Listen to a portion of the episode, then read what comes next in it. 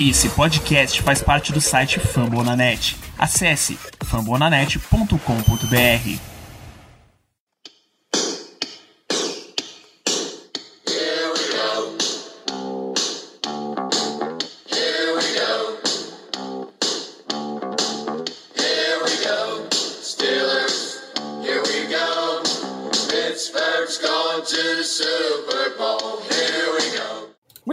pessoal, está começando mais um episódio do Black Yellow Brasil Podcast, episódio 208, seu podcast a respeito do Pittsburgh Steelers aqui no Brasil. Meu nome é Ricardo Rezende e eu serei o host hoje. Não teremos a nossa tradicional voz aveludada do Danilo comandando este programa e como ele mesmo gosta de falar, é claro que eu não estou sozinho hoje. Comigo aqui, compondo a mesa, temos o grande, o gigante Germano Coutinho. Boa noite, Germano. Tudo bem? Boa noite, Ricardo. Bom dia, boa tarde, boa noite para todos os nossos queridíssimos ouvintes. Tudo ótimo, graças a Deus. E estamos aqui de volta, né, para gravar esse podcast. E estou muito feliz de poder participar hoje, já que é um programa que eu particularmente gosto muito do tema. É um, é um tema que eu realmente queria muito fazer e finalmente chegou a hora. Exatamente. E antes de a gente entrar de fato nesse tema, os nossos recados de sempre. Here we go. Não deixe de acompanhar as redes sociais do Black Yellow Brasil, Twitter, Instagram. Não deixe de conferir onde estamos disponíveis para você nos acompanhar, nos ouvir nas principais plataformas de podcast, Spotify, Google Podcasts, no iTunes. Sempre deixando aquele recado que, se você tiver qualquer tipo de dificuldade para poder ouvir o podcast do Black Yellow Brasil no iTunes, chama a gente no Twitter, chama a gente no Instagram, manda uma mensagem direta que a gente te orienta da melhor forma possível. A gente tá com um problema ainda para poder atualizar direto no feed do, do iTunes. A Apple nos ajude, por favor, a poder corrigir isso. A gente tem um paliativo, sei que não é a melhor alternativa, mas caso sinta dificuldade, pode nos chamar nas nossas redes sociais. Além disso, tivemos um episódio, fazemos parte da rede Fambonanet e gravamos um episódio junto com eles, no caso eu e o Danilo, quem você já conhece, junto com o Matheus do 45 Jardas, sobre um pouco mais a respeito do que se espera na temporada do Pittsburgh Steelers, comentando um pouquinho mais a fundo no draft. Então já se encontra disponível no feed do Fambonanet e o link estará disponível na descrição. Como o Germano bem falou, esse episódio eu diria que já passou da hora da gente poder conversar logo na, na introdução. É um episódio que a gente fala sobre história, que a gente busca explorar um pouco mais a respeito desse lado do Steelers. E é sempre legal poder conversar a respeito disso. O que vamos falar hoje é, de fato, a respeito da posição, algum palpite, uma posição que se perpetuou, já faz anos que os Steelers têm uma instabilidade, talvez mais do que muita gente imagine, e está passando por uma renovação atualmente. E se você estiver pensando na posição de center, tá correto. O Pittsburgh Steelers teve muito base da sua história, muito lembrada de nascer da década de 70, dois títulos entre 2005 e 2008, muito lembrado pela defesa da equipe. A defesa ditou muito ritmo dela de fato. Jogadores como Joe Green, Jack Lambert, Greg Lloyd, Troy Polamalu, James Harrison, sem dúvidas estão na história dos Steelers. Sem dúvidas são de fato unidades históricas na NFL, não só na equipe. Mas, mas não podemos deixar de citar a posição de center no ataque como uma grande estabilidade e o número de jogadores que o Steelers tem historicamente na posição é algo assim surreal tá entre as posições, diria, mais tradicionais na liga. Não digo wide receiver, determinada classe, defesa, determinada classe de draft, coisas nesse sentido, coisas mais jogadas. É uma linha do tempo impressionante que o Pittsburgh Steelers montou a respeito dentro da posição de center. E muita gente lembra geralmente a respeito do Mike Webster como o, o, o primeiro grande center do Steelers, mas antes dele é importante citar um outro nome que pode não ter feito parte do- dos melhores momentos da história do time. A gente já contou a história do time aqui. Que é o Ray Mansfield. Foi center por 12 anos. Antes da década de 70, na verdade, ele começou no meio da década de 60 e foi titular na posição de center até 1973. É, Germano, o que você tem a nos falar a respeito do Ray Mansfield? Exatamente, Ricardo. Ah, muita gente, quando pensa na posição de center dos Steelers, eles pensam logo no Mike Webster como o primeiro grande jogador da posição. E apesar da grandeza do Mike Webster, que a gente vai comentar logo em sequência, é, nós precisamos sim dar a devida, o devido reconhecimento, melhor dizendo, para o jogador que veio antes dele, que é justamente o nosso queridíssimo Ray Mansfield. O Ray Mansfield tem uma história muito interessante, porque ele atuava como center no college, lá em Washington, mas ele acabou não sendo draftado como center. Inclusive, ele nem foi draftado para os Steelers. Ele foi draftado no segundo round de 1963 como defensive tackle. Então, queriam, queriam utilizá-lo como um jogador de defesa, tá? Inclusive, na, na Universidade de Washington, ele era apelidado como Mansfield the Monster, ou seja, Mansfield o monstro, pela sua capacidade física para a época, claro, né? Ele jogou então essa primeira temporada com os Eagles em 63 e logo, de, logo depois ele foi adquirido pelos Steelers. E engana-se quem pensa que nós é, trocamos um jogador ou trocamos piques por ele. Na verdade, nós compramos o Mansfield do Eagles. Pagamos o equivalente a 100 dólares na época, isso em 64. E aí eu, com a ajuda do meu amigo Google, eu fui pesquisar aqui e 100 dólares na época equivalem a aproximadamente 840 dólares da cotação atual. Então, basicamente, pegamos 840 dólares atuais, entregamos para o Eagles e eles nos deram, nos deram um cara que foi titular por mais de uma década. Então, assim, um baita de um negócio. Inclusive, o, o, o Mansfield, além de ter sido titular por mais de uma década, ele até hoje é o recordista dos Steelers em jogos consecutivos. Ele não é o jogador que tem mais jogos, esse jogador é o Big Ben, que inclusive superou recentemente o recorde do próprio Mike Webster, mas o Mansfield até hoje ele detém o recorde de mais jogos consecutivos pelos Steelers. Foram 182 jogos. Era um cara que era conhecido como um verdadeiro Iron Man, que nunca saía de campo. Inclusive tem uma história bem engraçada que ele conta é, em uma das entrevistas que ele deu que ele assim que o, que o Mike Webster foi, foi draftado, isso em 74, né, naquele, naquele draft é, esplendoroso onde nós tivemos quatro as nossas quatro primeiras escolhas foram jogadores de Roda Fama. É, logo depois desse, desse draft, ou seja, na temporada de 74, e teve um jogo que, o- que o Mansfield acabou se machucando durante o decorrer da partida e teve que sair por alguns snaps. Machucou feio o tornozelo, se não estou enganado. E aí ele, o, o Webster entrou no lugar dele, na posição de center, e começou a, de acordo com o Mansfield, dominar o campo. E aí ele pensou assim: poxa, se eu não voltar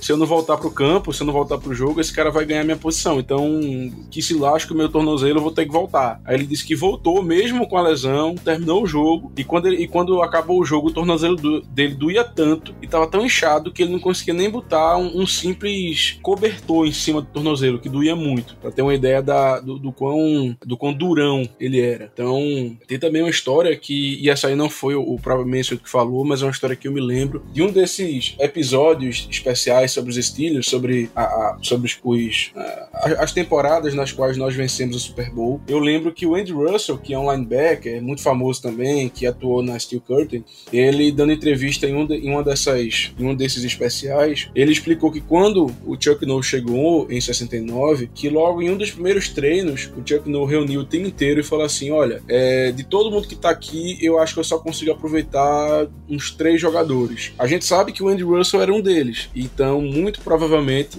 o Mansfield era, era outro. Um dos únicos jogadores que o Chuck via potencial naquele roster que, enfim, era um dos piores rosters da, da NFL, né? O- os Steelers, como você bem citou, Ricardo, até a chegada do Chuck Noll eram basicamente um saco de pancadas. Era um time perdedor, então é, fica também esse, esse- essa ressalva dessa história do Andy Russell que eu achei também muito interessante. É, e também outra coisa que as pessoas não, não sabem é que o Mansfield, como eu falei, ele era o titular da posição, mesmo com o Mike Webster. O Mike Webster, nas campanhas de rookie e de sophomore, que são os dois primeiros anos, ele não chegou a ser titular dos Steelers diante da presença justamente do Ray Mansfield. O Mansfield foi titular em ambos os dois, em ambos os Super Bowls, os de 74 e também o de 75 pelos Steelers. Então, isso demonstra que realmente ele tinha bastante qualidade, porque é um cara que conseguiu segurar um futuro Hall da Fama, um cara que, enfim, dispensa comentários, que eu não vou me, me, me alongar muito, porque a gente vai falar dele logo em sequência. Ele conseguiu segurar esse cara na reserva por dois anos até se aposentar. Então, é, fica aí essa, essa menção ao grande Ray Mansfield, que foi o primeiro grande center da nossa história.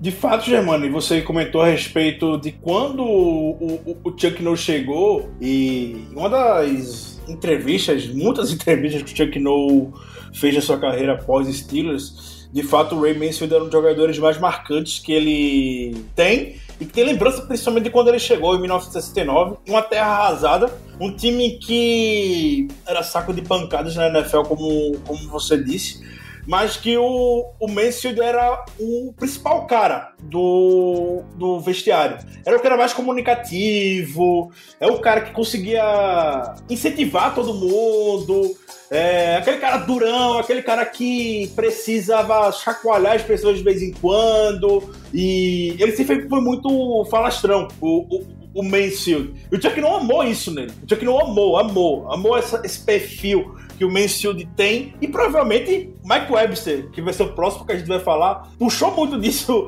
dele, que ficou uma marca, podemos dizer, na história do Steelers. Então, o Mansfield dele contribuiu muito para esse DNA que o Steelers formou na, na posição de center. Na sua essência, o Steelers é um, um time tradicional, podemos dizer, pela batalha nas trincheiras, seja no ataque, seja na defesa. E o Mansfield foi um dos primeiros jogadores a ter isso. Imagina um duelo entre Joe Green e, e Mansfield nos training camps. Não vi histórias, mas provavelmente ele for pesquisar um pouco mais a fundo, contar com relatos da época, provavelmente deve ter muito embate entre esses dois. E tem duas curiosidades sobre o Mansfield antes de entrar no Mike Webster.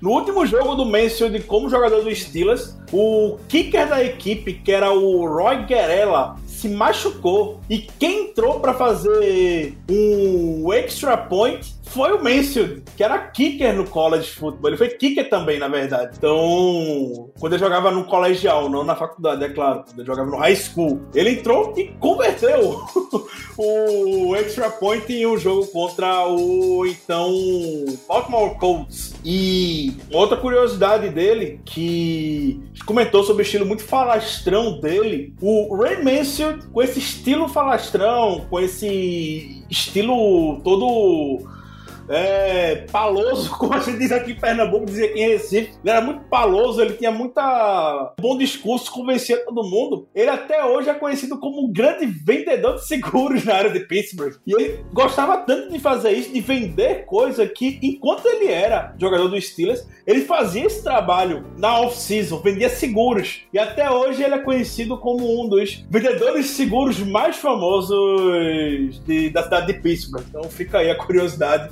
a respeito do Ray Mansfield, que particularmente, as curiosidades um pouco mais peculiares não conhecia. Acho que é sempre bom poder, poder compartilhar aqui com todos vocês. E a gente falou muito dele, falamos muito do Mike Webster. Mike Webster que, sem dúvidas, é um dos cinco maiores jogadores da história dos Steelers. Como o Germano falou, em volume de jogos, o Big Ben o passou recentemente. O Mike Webster foi sete vezes pro, é, All Pros. Isso é um número estrondoso. Por quê? Só tem dois centers para, ser, serem selecionados All Pros das duas conferências. O primeiro e o segundo. Perdão, primeiro e o segundo time. E o Webster foi selecionado sete vezes. Isso é algo assim, para a história da NFL, algo muito, muito, muito diferencial. O Mike Webster, ele conseguiu a proeza, a proeza de ser seleção da década em duas décadas diferentes Na década de 70 e na década de 80, ele foi do, dos melhores times da década e é um. Tem uma história de vida de forma geral, como jogador, como pessoa, extremamente marcante. Então, Germano, quiser falar um pouco mais a respeito do Mike Webster, é hora de você se emocionar agora. Justamente, Ricardo. A história do Webster, ela é um pouco, um pouco triste, ainda mais no seu final, né? Quanto a, quanto à carreira dele, eu não tenho nem muito mais o que falar. Você já, já basicamente explicou a importância dele. É um cara que foi escolhido, eu digo que foi escolhido como o melhor center da história da NFL, porque ele foi é, o center titular no, no time de, to de todos os tempos da NFL no ano 2000, que foi escolhido no ano 2000. Então, diante disso, acho que podemos dizer que ele teoricamente foi escolhido como o melhor center da história. É, recentemente,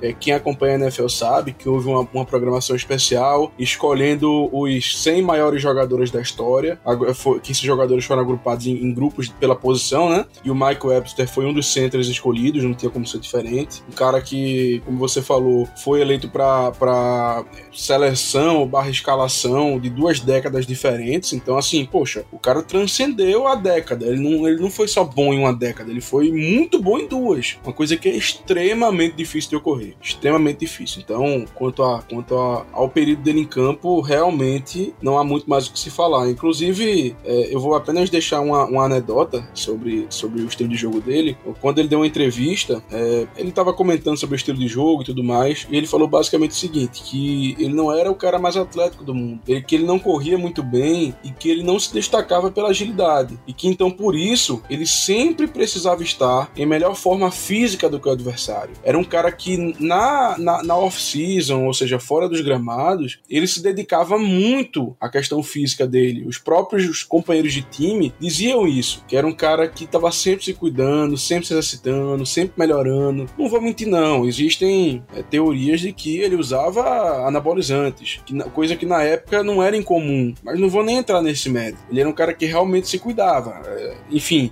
se utilizando desse dessas substâncias ilícitas ou não, não vamos entrar nesse mérito, mas é um cara que se cuidava. Então, é, ele é um cara que, assim, é, ele era tido como um exemplo de profissional, um cara que você sabia que podia, que podia depender dele em todo momento. Mas, quanto a esse lado triste que eu, que eu adiantei, é pelo seguinte, ele é um cara que, é, um cara cujo apelido era justamente o Iron Mike, né, aquele cara que nunca se machucava, que nunca saía de campo, ele, por causa disso, talvez até por uma questão de orgulho, ele acabou é, não, assim, não falando muito das lesões que ele tinha, escondendo algumas coisas, e isso custou muito caro para ele no final da vida. É um cara que sofreu muito com as concussões, provavelmente ele devia sofrer as concussões e não falava nada, é, e justamente foram essas concussões, esses, essas lapadas que ele levava na cabeça que levaram à morte dele. É uma, foi uma morte muito sentida pela cidade de Pittsburgh, uma morte que é, assim, é muito conhecida no, no mundo da NFL, já que ele era um cara que nos últimos anos de vida ele realmente sofreu muito. Ele basicamente ficou viciado em drogas, em drogas para tentar diminuir as dores que ele sentia, muito provavelmente. É um cara que cometeu suicídio por causa disso. A morte dele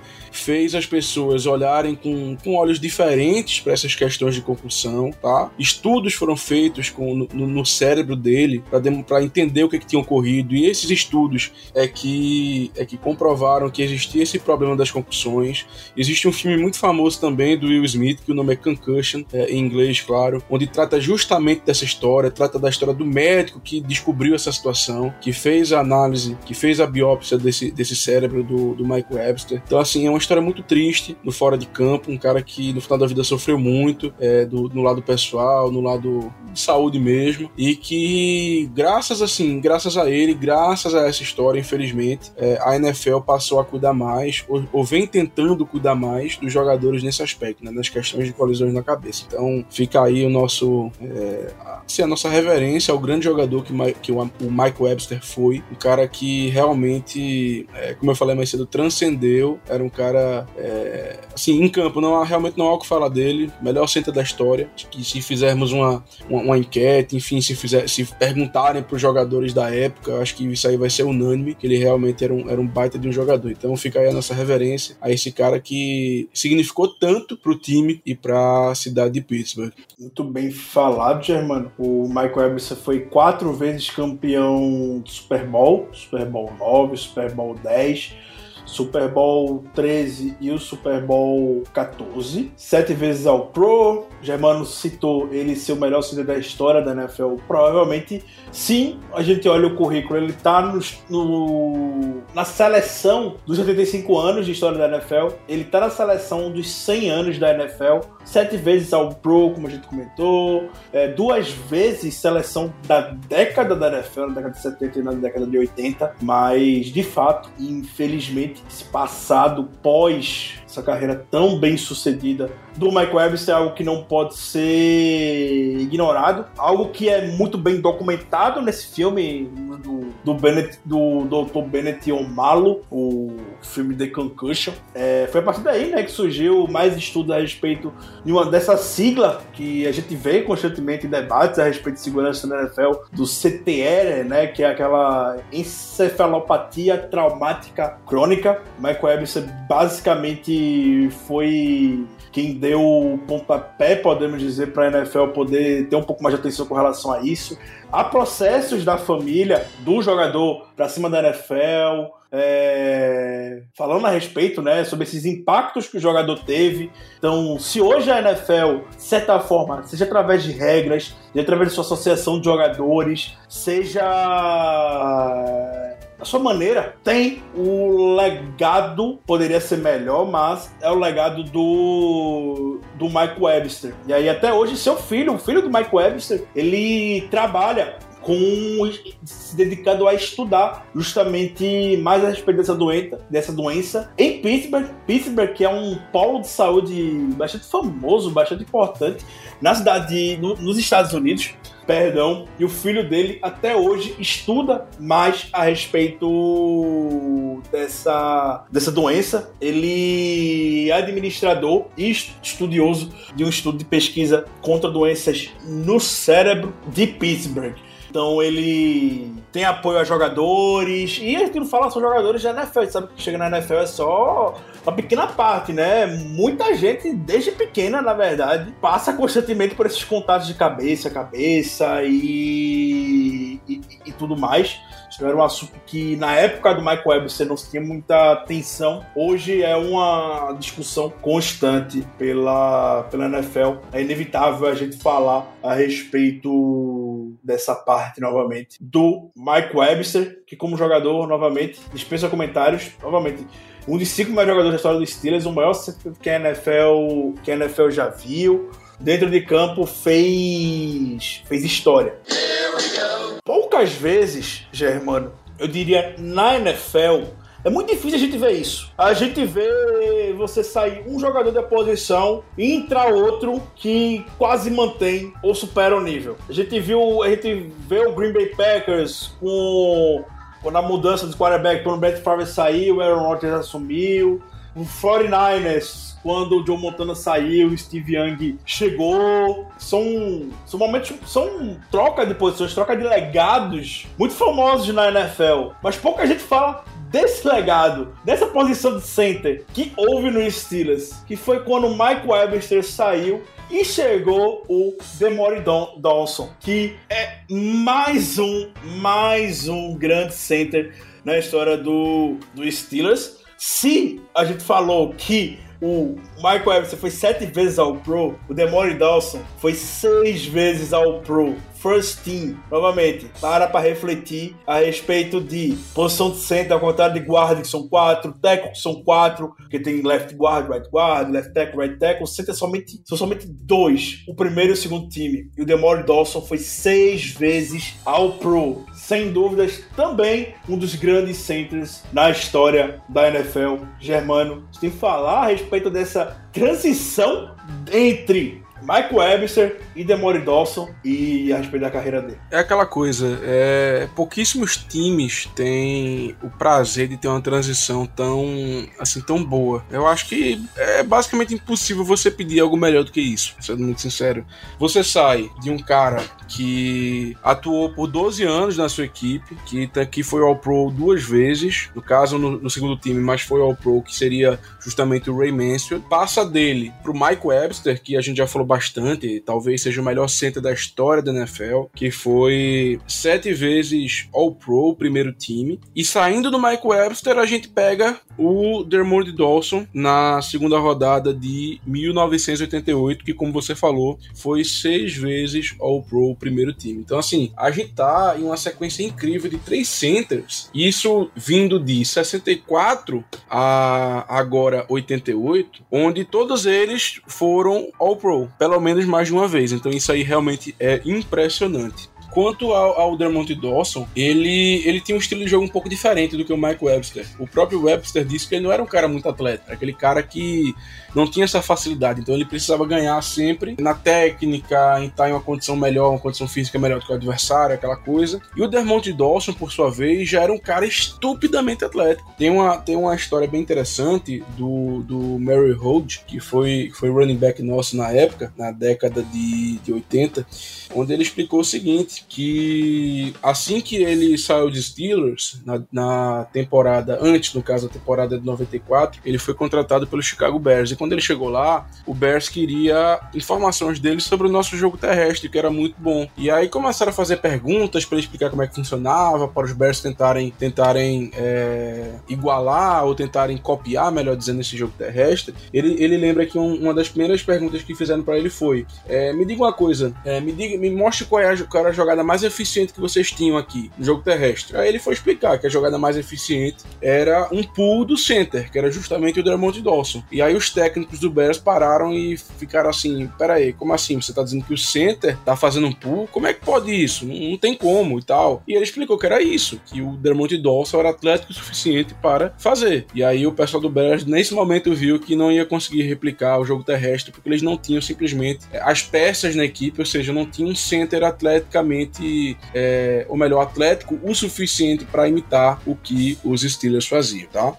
É, é, um cara que é Hall da Fama, assim como o Michael Webster. Foi eleito para a equipe dos anos 90. Então, assim, os Steelers tiveram um center eleito para a equipe da década em 70, 80 e 90. Isso é verdadeiramente um absurdo.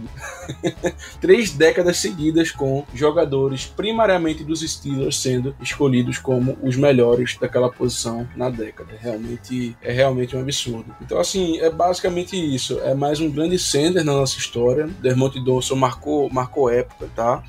E em sequência, quando ele finalmente se aposentou, no ano de 2000, veio mais um grande nome, não é não, Ricardo? Exato, Germano. Sei que a gente tá muito ansioso para falar dele, mas eu quero só fazer alguns complementos, chamar a atenção para algumas curiosidades a respeito do Dermont Dawson. Antes de a gente entrar nesse, no terceiro nome do. Vamos com quarto nome, na verdade, do que vamos comentar hoje. Eu queria ainda falar um pouco mais a respeito do Demore Dawson. Demore Dawson a gente já falou a respeito do seu currículo, basicamente. Seis vezes ao Pro, fez parte da seleção da década de 90, do, da NFL. Então, pra gente não perder a linha do tempo, quando a gente começou com o Mansfield, passou pelo Mike Webster chegou o Demore Dawson. Quando o Mike Webster chegou, ele aprendeu com o Mansfield e jogaram juntos. Quando o Demore Dawson chegou, o Mike Webster ainda era jogador do Steelers, jogaram juntos. O Demore Dawson foi selecionado como guard, então eles chegaram a fazer dupla assim center e guarde. E aí, quando o Webster se aposentou, o Demore Dawson veio para posição de, de center. E o resto é história, como você já, já falou aqui. Mas o, o Demore Dawson tem esse estilo, como o Demore falou, bem atlético. O armário, ele era muito, ele é muito grande, muito forte corria como um running back mesmo, podemos dizer. Ele era bem, bem truncado. E ele tinha uma fama, tecnicamente, de finalizar muitos jogadores. Ele sempre fazia aquele bloqueio extra para jogar o defensor no chão. Mas, em contraste a isso, ele era um cara extremamente gente boa fora de campo, extremamente carismático brincava quando derrubava os defensores. Pessoal, na época, as defesas eventuais estilos físicos talvez um pouco diferentes do que temos hoje. Jogadores poderiam, poderiam vir a ser talvez um pouco mais leves ou não.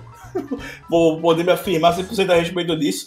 mas o Demore Dawson brincava com os jogadores quando empurrava ele. E os jogadores já ficavam bravos com o Demore Dawson quando fazia isso. Ele ficou conhecido na NFL, o apelido do, do Demore Dawson pela liga era Ned Flanders dos Simpsons, o personagem dos Simpsons, de ser o cara da vizinhança, o cara gente boa, o cara que, por mais que ele chegava empurrando todo mundo no final da jogada, chegava assim, ele era um cara extremamente carismático quando ele fazia isso. E conquistava os jogadores de Steelers, é claro, os adversários. Pela liga ele ganhou esse apelido de, de Ned Flanders, o vizinho do Homer Simpson. Então só a a curiosidade, a gente descobre lendo a respeito dos jogadores. E outra dificuldade, outra, outra curiosidade, perdão, do Dawson é que ele teve seu primeiro jogo como titular na carreira em uma derrota pro, pro Cleveland Browns por 51 a 0. Até hoje a pior derrota da história dos Steelers. Porém, a última partida dele como jogador dos Steelers foi uma vitória em cima do Cleveland Browns por 43 a 0. 10 anos depois. Então, ou seja, só fica mesmo o registro das curiosidades a respeito do Demore Dawson, que teve o final da sua carreira. Ele, além de ter lesões, foi muito quando a NFL implantou um pouco a respeito de salário cap, as regras ficaram um pouco mais justas a respeito de salário cap. E aí o Steelers, como a gente gosta, como a gente comenta normalmente aqui. É um time que não tem muito coração e dispensa mesmo o seu jogador tomar decisões de negócio muito difícil. E com o Demore Dawson não foi diferente. E na época o Demore Dawson ele optou por se aposentar quando foi dispensado pelo Steelers. Ele não se imaginava jogando em nenhum outro time que não fosse o Pittsburgh Steelers. O Demore Dawson hoje já é um, um hall da fama, é professor no interior do Kentucky. Então é um, é um cara bem, bem legal, bem gente boa mesmo. O cara tem muito do Steelers dentro, dentro dele.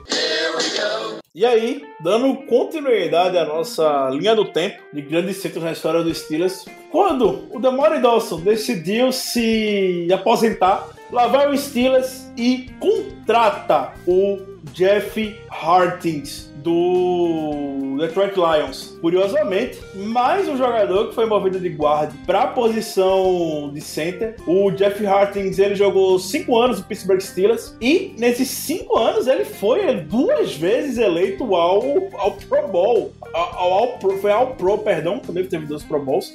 Porém, duas vezes ao Pro, 2001 e 2004. Ele foi uma escolha do Detroit Lions em 1996 e veio para os Steelers e, se não me engano, Germano, fazendo uma conexão com o que a gente tem hoje, quem selecionou o Hartings no Detroit Lions foi o Kevin Colbert. Kevin Colbert era era diretor de scout do Lions na época. E aí, quando veio pro Steelers em 2000 como diretor de operações de futebol, trouxe junto com ele o Jeff Hartings, que, novamente, por cinco temporadas em duas foi All Pro. Então não percam as contas.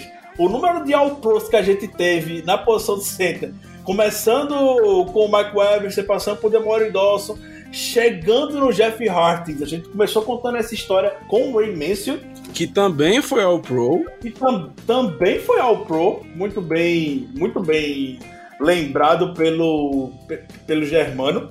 Então a gente começou uma história na década de 60, a gente está nos anos 2000 e todos foram ao pros até até agora. E o Hartings foi campeão do Super Bowl, aquela aquela OL Hartings, o Alafeneca, o Marvel Smith. É, deu muita alegria, deu muita. fez história na, naquele Steelers campeão do Super Bowl 40. E o que você tem a falar mais a respeito do Jeff Hartings? Ia apenas comentar que deu muita alegria para logo depois a nossa linha ofensiva dá muita tristeza, né? Porque realmente, digamos que depois disso, nós tivemos vários anos onde a nossa linha ofensiva foi o ponto fraco da equipe. Mas enfim, não, não tenho muito mais a acrescentar, Ricardo, é, quanto, quanto ao Hartins, um cara que veio de Detroit. Uh, uma das raras aquisições da off-season dos Steelers, né? Já que nós não somos uma equipe que é conhecida por contratar muitos jogadores. Quando nós fazemos uma contratação, é, ela geralmente é, é bem precisa. Não estou dizendo que o jogador vai vir ser titular estourar ou vai vir ser o craque, não, mas a gente raramente sai contratando por contratar. Nós utilizamos o, o nós utilizamos o, enfim, a, a, a pós-temporada para pescar jogadores que a gente precisa, ou que a gente acha que vão, vão nos servir de algum modo. A gente não, não, não geralmente não gasta muito com esse tipo de jogador, então foi, foi uma das contratações assim que deram certo. A gente sabe que no, no histórico recente, por exemplo, a gente teve algumas contratações que são bastante questionáveis. O, o Lardarius Green, nós tivemos o, o queridíssimo. Rapaz, qual era o nome daquele wide receiver que não pegava nada? Tu lembra, Ricardo? Esqueci agora. Moncrief. Moncrief, Dante Moncrief. Então, assim, é, a gente, a gente não, não costuma contratar muitos jogadores. E, o, e o, o Jeff Hartins foi uma dessas exceções que a gente trouxe que deu muito certo. O Kevin Colbert, com certeza, já sabia, né? Já estava de olho. O cara que jogou, foi guard lá em, lá em Detroit, só atuou como guard, nunca atuou como center. Chegou aqui, a gente fez a mudança. O próprio Hartins, em uma entrevista, ele fala que quando ele chegou em Pittsburgh, que ofereceram para ele a vaga de center, falaram que, que viam ele como center, ele ficou muito apreensivo, ele sabia da história. Ele sabia que tinha o Dermot Dawson, que tinha acabado de se aposentar. Ele sabia que antes haviam, a, a, havia existido o Mike Webster, o Ray Mansfield, enfim, ele sabia da história e ficou muito apreensivo, mas aceitou. E o resto foi história, né? Um cara que ganhou o Super Bowl, que foi ao Pro duas vezes, em um curto espaço de tempo. Então é mais um nome aí da nossa, da nossa incrível sequência, que, como você falou, começou na década de 60 e chegou agora aos anos 2000. Sim, e entrando agora um pouco mais nas curiosidades a respeito sobre, sobre esses jogadores, o Jeff, o nosso queridíssimo Jeff Hartins, ele depois que se aposentou é, fez trabalho missionário na Nicarágua, junto com até um ex-companheiro do Detroit Lions. E assim como muitos jogadores que se aposentam no Steelers, ele optou por morar na cidade de Pittsburgh e tem a incrível marca de oito filhos. O Jeff Hartings tem. Ele hoje é técnico de, de colegial, chegou a passar é, estágios pela NFL, inclusive no, no Steelers mas desde 2007 ele é técnico de futebol em um, em um colegial. Então fica aí o registro também da carreira do Jeff Hartings, que apesar de ter sido um tempo menor, que os nomes citados anteriormente tem sua participação na nossa história novamente duas vezes ao Pro e um título de de Super Bowl. E aí, Germano comentou, a gente passou um tempo no hiato.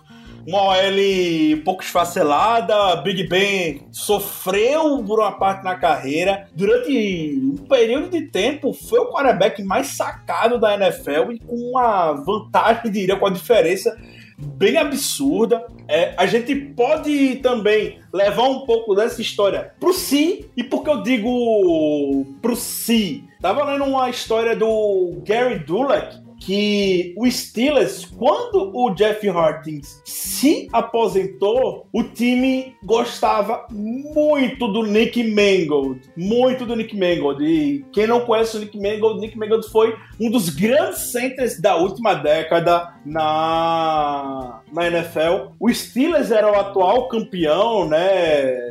Super Bowl 40, então tinha a 32 segunda escolha do draft. O New York Jets tinha a escolha 29. E aí o Steelers estava contando com o Nick Mangold caindo para 32, porém que o, o, Jets pulou na frente e aí eu pegou o jogador. O Nick Mangold, sem dúvida alguma, no Steelers teria mesmo sucesso até mais do que teve no, no Jets Nick Mangold foi duas vezes ao Pro lá no Jets. É, duas vezes não, três vezes ao Pro. Então era um. Era um cara que, sem dúvida, estaria caminhando para ser um dos grandes nomes aqui na nossa posição. E aí, como isso não aconteceu. A gente passou por alguns perrengues. Foi o Justin Hartwing que cometeu um safety do Super Bowl 43. Eu nunca esqueço desse lance. O Germando lembrou do Shemerhan, grande Shemerhan, esse nome que eu não lembrava, mas ele teve, teve sua passagem no Pittsburgh Steelers lá em, em 2007 Mas o Steelers precisava recuperar um pouco dessa essência. Veio de, dessa sequência gigantesca de, de jogadores históricos na posição e voltou, não voltou, né? Investiu alto no draft lá em 2010 com a primeira escolha, lá na primeira escolha, primeira rodada, na verdade, né? Escolha número 18. Ele que se aposentou agora, o nosso queridíssimo camisa 53, Marquis Pouncey, que recuperou novamente esse espírito da linha ofensiva dos Steelers, a posição de center. O Marquis Pouncey foi cinco vezes eleito ao cinco vezes eleito ao All Pro, sim. Nove vezes Pro Bowl. Todas as temporadas que o Pouncey jogou e foi saudável, ele foi Pro Bowl basicamente. Dessas nove, cinco ele foi ao Pro. Ele tá no time da, da seleção da década de 2010 do, da NFL. Então, o Steelers teve o centro da década de 70, 80, 90 e 2010, da década de 2010. É um cara, sem dúvidas, histórico. Por que não futuro Hall da Fama na NFL? Pouncey briga por isso. Uma carreira marcante pela liderança que ele apresentava, pela maturidade que ele apresentou desde quando chegou na liga. E eu gosto muito de falar isso, que fique bastante claro. Se, e a NFL a gente sabe que não faz isso, mas deveria, o melhor jogador rookie da temporada de 2010 foi o Pounce. E foi uma pena que o Pounce tenha se machucado na final de conferência contra o Jets e não tenha jogado o, o Super Bowl. É uma pena que isso não tenha, não tenha acontecido na carreira do, do Pounce. Talvez o destino do jogo fosse diferente, mas uma suposição que a gente cria aqui. E também só para, antes de dar espaço para você, o calor ofensivo lá de 2010 foi o Sam Bradford por puro default. Não tinha que dar, não iam dar pro Paulsen, não vão dar pro jogador de OL. Então foram lá e deram pro Sam Bradford, que foi a primeira escolha geral do draft daquele ano. E aí o Marquis Paulsen tá um pouco mais fresco na memória de vocês. Germano, o que é que você tem a falar sobre o Paulsen? O Paulsen, durante muitos e muitos anos, foi o coração do nosso ataque, né? Aquele cara que era o parceiro do Big Ben, o cara que é, defendia os companheiros com, com garras e dentes. É, vide episódio fatídico do Mason Rudolph, né? Lá no jogo contra o Browns. Um cara que dava o tom nosso ataque, basicamente. É, como você falou, basicamente todas as temporadas que ele não se machucou, ele foi pelo menos pro Pro, pro, pro Bowl. Um cara assim que marcou realmente época. É, não tem nem muito mais o que falar do, do, do Pounce, porque dentro de campo ele realmente foi um, um baita jogador, merecidamente eleito para a equipe da década dos anos 2010 em diante, né? De 2010 a, a 2020. Então fica aí. A, a, os ouvintes, muitos dos ouvintes acompanharam o, o, o, ápice do Pounce, né? Um cara que, era, que é muito respeitado na liga, um cara extremamente atlético. Enfim, não tem nem muito mais o que falar, Ricardo. Sendo muito sincero, é, quanto, quanto a um Pounce, eu deixo aí as boas memórias que, os nossos ouvintes têm, que nós dois temos, porque realmente, assim, não precisa. É, os outros jogadores, por serem um pouco mais antigos, a gente, claro, comenta mais para tentar dar um contexto maior, mas do Pounce eu acho que não precisa precisa. É, os números dele estão aí, falam por si só. O desempenho que ele teve em campo, que nós, graças a Deus, conseguimos presenciar, também fala por si só. Então, enfim, é, só, só vou então encerrar a minha fala sobre, com, sobre o Pounce com uma, uma, uma pequena coisa, na verdade, uma pequena, uma pequena anedota. O Pounce, ele teve a infelicidade né, de não jogar o Super Bowl contra o Packers, porque ele se machucou no jogo anterior, na final da conferência, e acabou ficando de fora tentou jogar, até o último minuto ele tentou, mas não deu. E quem acabou sendo o starter foi o queridíssimo Doug Legursky. O alemão. Maravilhoso Doug Legursky. Então é, é, realmente uma pena que o Pounce não tenha, não tenha ganho um anel de Super Bowl com a gente, não tenha, a, não tenha tido a felicidade de jogar no Super Bowl. É, é algo que eu acho que, infelizmente, é, nós ficamos devendo a ele. Ele merecia sim isso, mas, enfim, carreira brilhante. E mais um aí para nossa história história, né? De novo, desde a década de 60, nós tivemos o melhor center, nós tivemos o center escolhido para o time da década em 70, 80, 90 e em, na década de 2010. Então, em seis, vamos dizer então que em seis décadas nós tivemos o center, um center escolhido nessa equipe em quatro por quatro vezes, sendo três jogadores diferentes. Então, assim, isso aí mostra o quanto realmente a, a nossa, a nossa linhagem de center é, é importante e tem pedigree, digamos assim. Muito. E aí, só alguns detalhes sobre o Pouncey. Quando ele chegou em 2010, a ofensiva dos Steelers tinha nomes como Jonathan Scott como left tackle, Chris Kemoeato como guard e o Flozell Adams derrota o Flozell Adams como right tackle. E o Pouncey deu uma liga, e era uma época que os Steelers hoje não tem mais muito isso, mas era uma época que nem todo rookie que chegava era plug and play ralava um pouco, não que não rale hoje, mas hoje é é mais fácil a gente ver um rookie tendo um impacto quase que de imediato. E o Pouncey teve não só um impacto, chegando na liga com 21 anos, como ele subiu o nível de uma OL que apresentava muita dificuldade. Quando o Pouncey chegou, o Big Ben, ele estava suspenso nos quatro primeiros jogos da temporada. E aí a gente teve Dennis Dixon, Charlie Betts como titular nesses quatro primeiros jogos, sem Big Ben. E o Steelers venceu três desses jogos. Teve aquela corrida do Rasha Mendenhall contra o Atlanta Falcons na prorrogação para vencer o jogo. O Rasha Mendenhall, atrás dessa OL liderada pelo Pouncey, correu mais de mil jardas na temporada, correu 1.273 jardas. Esses quatro primeiros jogos eles venceu três. Então, só não venceu do Ravens, só não foi 4-0, porque o, o Ravens venceu no finalzinho daquela partida com um touchdown do TJ Ruzioman. Mas o, muita gente já dava os Steelers como fora da temporada e o Pouncey. Ricardo, só me confirma uma coisa. Essa foi a partida do grandiosíssimo Yogi Bear. Não! Não foi a partida que o Yogi Bear correu e se machucou. Fez touchdown e se machucou. Não foi. Inclusive, aquela partida merece um, um episódio à parte. Esse episódio à parte que foi sensacional. A, a derrota mais divertida que eu já vi do Steelers foi aquela. A derrota mais divertida que eu vi do Steelers. É, foi, foi a primeira vez na minha vida que eu, que eu, que eu flodei os grupos de, de WhatsApp com a figura do, Zé Colmeia. Então, é um episódio que vale a pena. E aí?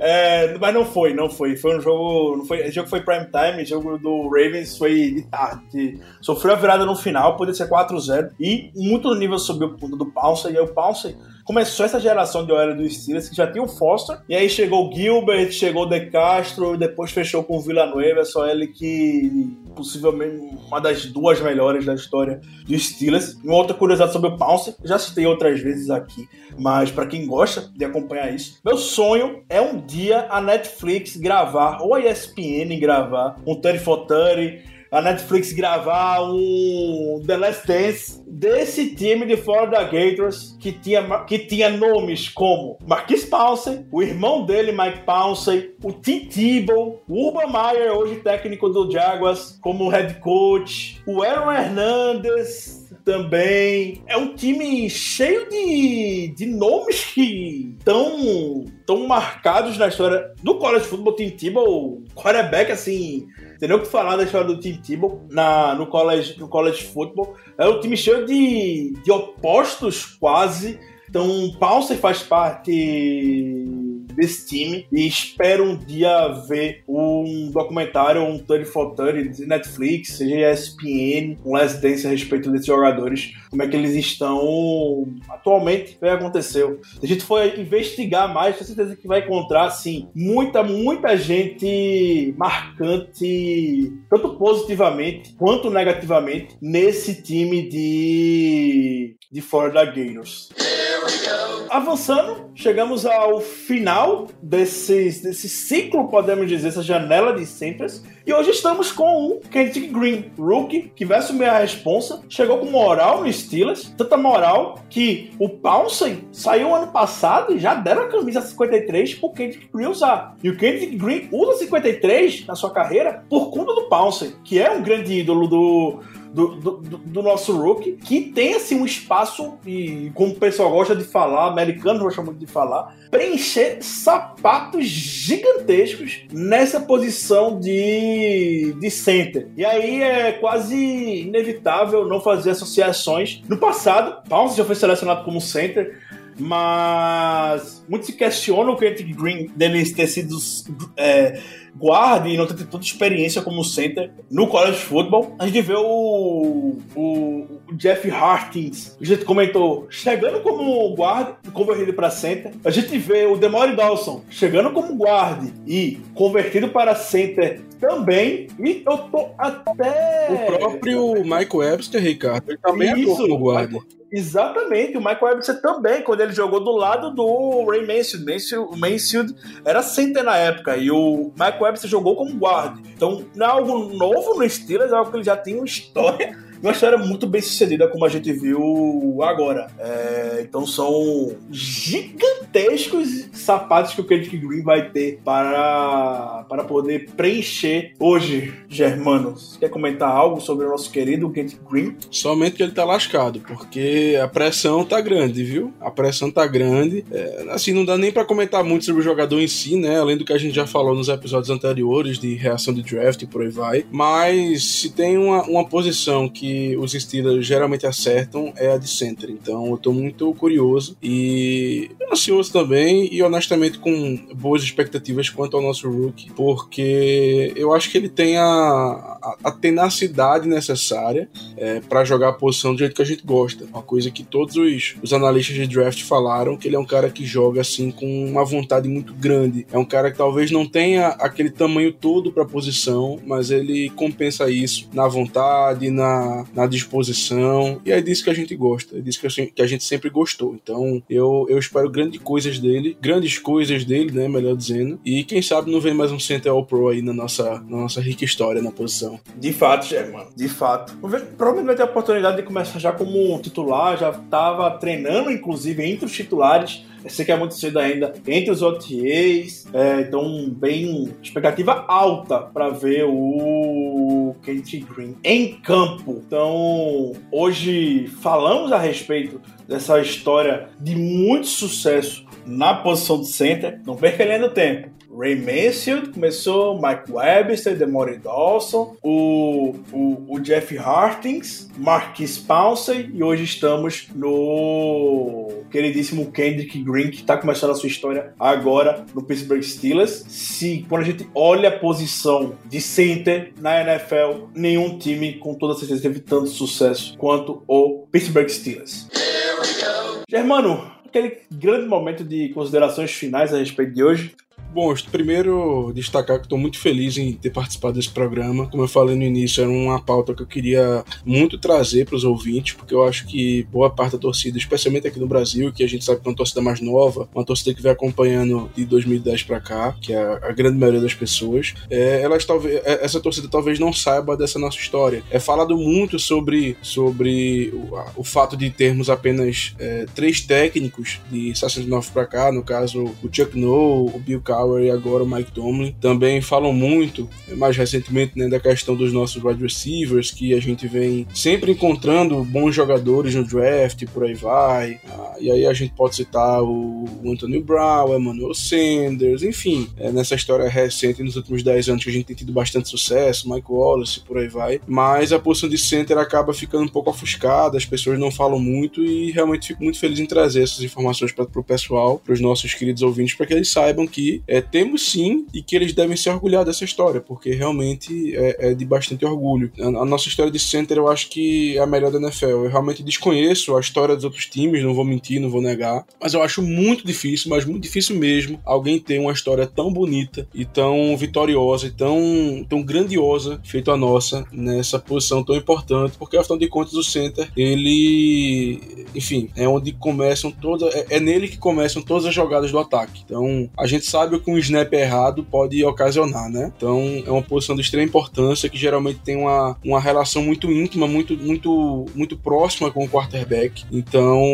é, enfim, fica aí toda essa, essa, essa explicação, todos esses dados que a gente trouxe hoje. E eu espero que vocês, ouvintes, tenham gostado desse nosso episódio especial. Muito bem, Germano. Minhas considerações finais também é muito relacionado ao que você falou agora. Você destacou muito positivamente a questão da estabilidade na posição de head coach, Chuck Noll, Bill Cowher e hoje o Mike Tom. Na posição de center, entre o Mansfield e o fim da era do, do Jeff Hartins, foram quatro centers em 40 anos. Isso é surreal. E aí a gente teve esse breve ato até o Pounce chegar e o Pounce ficou mais 10, 11 anos aqui no, no Steelers. Então, olhando de forma bem, bem objetiva mesmo, e muito com base no que a gente falou, falou hoje, do Mansfield, recuperando essa linha do tempo, até o o Pouncey são cinco centers em quase o que 60 anos do, do Steelers. Levando em consideração que foi em 1963 que o Mansfield chegou e estamos agora em 64. 2021. 64. 64. Levando em consideração que o Mansfield chegou em 1964 até hoje, é uma história de exatamente 57 anos, quase 60 anos com cinco centers marcantes. Isso na NFL eu duvido a gente achar. Duvido. E, e os- e o único período que a gente não teve, a- a- assim, isso se limita a um período de três anos. Exato. É, é algo realmente assim impressionante. Foram três anos que nós não tivemos um center é, pelo menos uma vez ao Pro, e durante todos os outros anos a gente sempre teve um center que pelo menos foi uma vez ao Pro durante a carreira dele. Cara, é, é realmente é, é surreal você pensar isso de verdade. Eu acho que eu acho inclusive Ricardo que é até mais impressionante do que a nossa sequência de, de- de técnicos, porque ah, poxa, a nossa franquia a gente sabe que é uma franquia muito estabelecida, muito sólida, que a gente dá muito apoio para os técnicos, mas assim a gente tá falando de um prêmio individual, é, onde, onde existe uma disputa com pelo menos outros, na grande maioria dos casos, porque existiram anos que, que, não, que não, não foi isso, mas enfim, vamos dizer que, que existe uma disputa com pelo menos mais outros 29 jogadores, 29, 30 jogadores, e mesmo assim os nossos centers sempre estavam ali entre os melhores. Então eu acho que é uma sequência até mais impressionante que a nossa sequência de técnicos. E é isso, pessoal. Espero que tenham gostado desse episódio um pouco mais diferente. É sempre bom falar um pouco sobre a história do Steelers. O Germano comentou muito bem agora, agora há pouco. É um momento quase que, que raro que temos disponível, digo em termos de calendário, quando não envolve jogo, draft, free agent e nada. É um período de ociosidade no Notícias dos Steelers até. Pouca coisa está acontecendo. Então é uma ótima oportunidade para a gente poder conversar um pouco mais sobre a história dos Steelers. Então, se você tiver alguma curiosidade, se quer conhecer mais a respeito de determinado, determinado aspecto histórico dos Steelers, não se mandar sugestão pra gente no Twitter, arroba BlackYellowBR, no Instagram, arroba BlackYellowBR. Todas as opções serão consideradas. Se a gente não fizer agora, pode ser que ano que vem a gente faça. Esse episódio de sexta já tá pra sair há um tempo, porém, devido a calendários e notícias envolvendo isso, a gente não conseguiu encaixar. Mas agora é a oportunidade. Então não deixe de mandar suas, suas sugestões do que querem ouvir mais a respeito do time. Muito obrigado pela audiência, pelo carinho e até a próxima.